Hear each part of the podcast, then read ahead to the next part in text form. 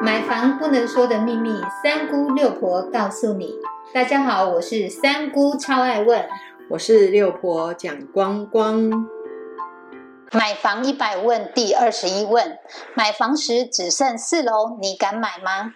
对很多人来说，买房时最大的迷失就是不买四楼。但是你可曾想过，同一栋大楼，无论是建设公司、建材、格局、地点都相同，但如果四楼的开价比较便宜，那你为什么不买呢？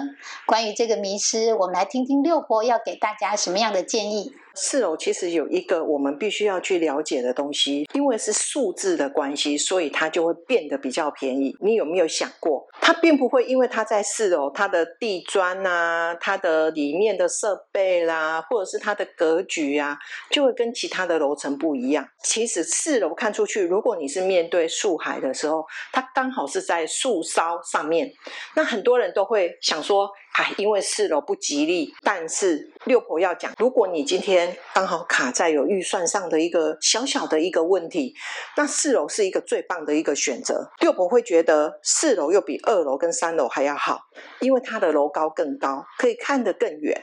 再接下来，那它又比二楼跟三楼还要便宜，因为一般来讲四楼都是广告户，所以反而四楼的利多又更多。如果你今天想要买一间，这一栋大楼里面只剩下四楼，常常遇到的问题就是我到底要不要买？那你就要先问问自己，你的口袋的深度够不够？然后再接下来你要去了解，住了四楼之后，你把这个迷失排除掉之后，事实上你可以享受的又跟二楼、三楼甚至高楼层啊、十一楼、十二楼的一些公设啊，或者是整个使用上的一个行为都一样。所以我们要来讲。你为什么不买四楼？四楼那么的便宜，然后又景又这么好。如果你的预算有限的话，这是一个非常棒的选择。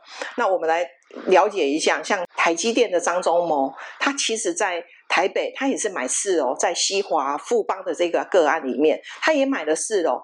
所以有钱人他并不会因为四楼他就不买，所以这个东西可以去证明，你如果在预算有限的情形之下，其实四楼是一个很棒的选择。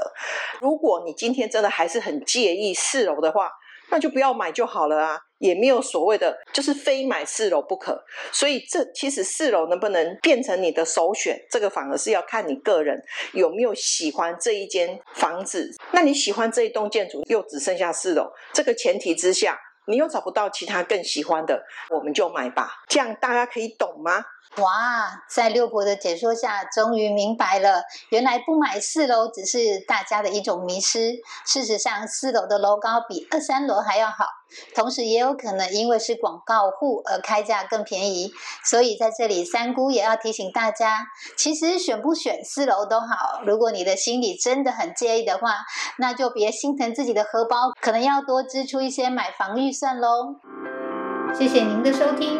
如果你对收听的内容有不了解的地方，欢迎在下面留言，六婆讲光光将会为您解答哦。我们下回见，拜拜，拜拜。